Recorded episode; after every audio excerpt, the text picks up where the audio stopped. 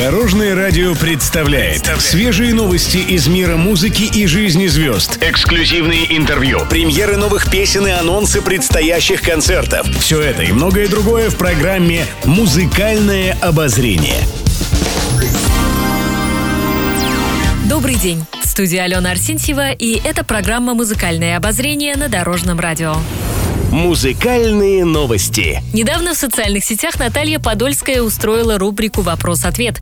Поклонники поинтересовались у певицы, какой надо быть, чтобы встретить достойного мужчину. Это очень непростой вопрос. Мы на протяжении всей жизни немного меняемся, раскрываемся как бутон. Но я уверена, что надо быть честной к себе, не делать вид, не играть в игру, не стараться казаться какой-то. Просто следуй за собой, ответила артистка. Наталья призналась, что за годы брака изменилась под влиянием мужа. Однако она подчеркнула, что при этом сохранила некоторые черты характера. По словам Подольской, на момент встречи с мужем Владимиром Пресняковым она была доверчивой и скромной. С годами у нее прибавилось самоуверенности, но при этом осталось немного наивности, считает певица.